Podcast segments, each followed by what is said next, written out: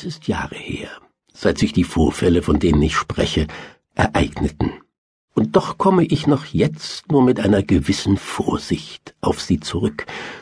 Über eine lange Zeit wäre es selbst unter Wahrung äußerster Diskretion und Verschwiegenheit nicht möglich gewesen, die Tatsachen der Öffentlichkeit preiszugeben. Doch nun ist die vor allem betroffene Person für das irdische Gericht unerreichbar geworden, und so kann die Geschichte mit gebotener Zurückhaltung erzählt werden, so dass durch sie wirklich niemand mehr verletzt wird.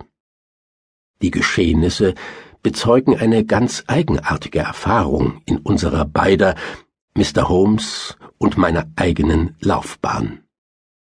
Der Leser wird entschuldigen, dass ich das Datum sowie jedes andere Faktum verschweige, welches zur Entdeckung des wirklichen Vorfalls führen könnte. Holmes und ich waren eine Stunde lang auf unserem Abendspaziergang unterwegs gewesen und gegen sechs Uhr zurückgekehrt. Es war ein kalter, frostiger Winterabend. Als Holmes die Lampe anzündete, fiel das Licht auf eine auf dem Tisch liegende Visitenkarte. Er betrachtete sie flüchtig, warf sie dann aber in plötzlichem Ärger zu Boden. Ich nahm sie auf und las Charles Augustus Milverton, Appledore Towers, Hampstead, Agent. Wer ist das? fragte ich. Der schlechteste Mann von London, antwortete Holmes, setzte sich und streckte die Beine vorm Kaminfeuer aus. Steht etwas auf der Rückseite? Ich drehte die Karte um. Werde um sechs Uhr dreißig vorsprechen. C-A-M, las ich vor. Hm, dann wird er gleich hier sein. Kennen Sie diesen herankriechenden Schauder, Watson?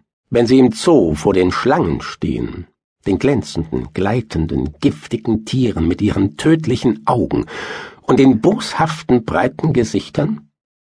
Solch ein Gefühl habe ich auch bei Milverton.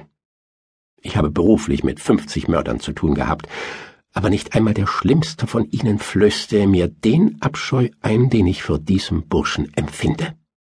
Und doch kann ich es nicht vermeiden, mich geschäftlich mit ihm einzulassen.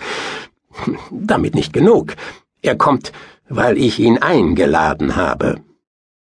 Aber wer ist er? Ich werde es Ihnen sagen, Watson.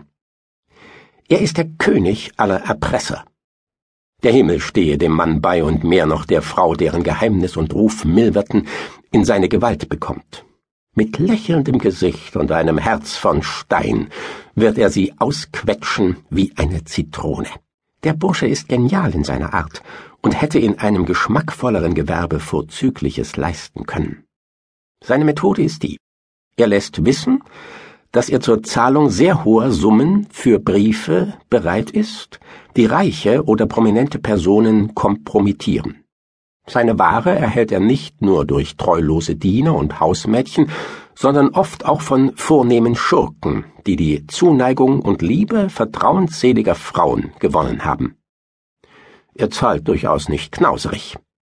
Zufällig weiß ich, dass er einem Lakai 700 Pfund für eine Mitteilung von zwei Zeilen Länge bezahlt hat.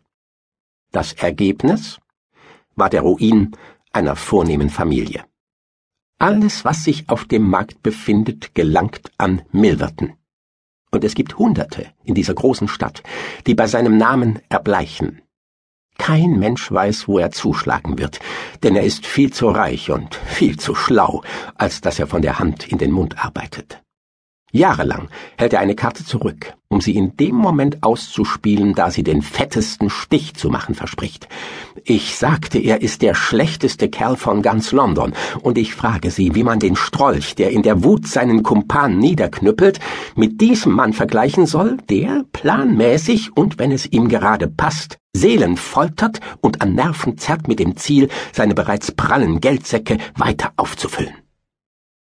Selten hatte ich meinen Freund mit solch starkem Beteiligtsein sprechen hören. Aber der Bursche muss doch, sagte ich, vom Gesetz her zu fassen sein. Theoretisch zweifellos, praktisch nicht.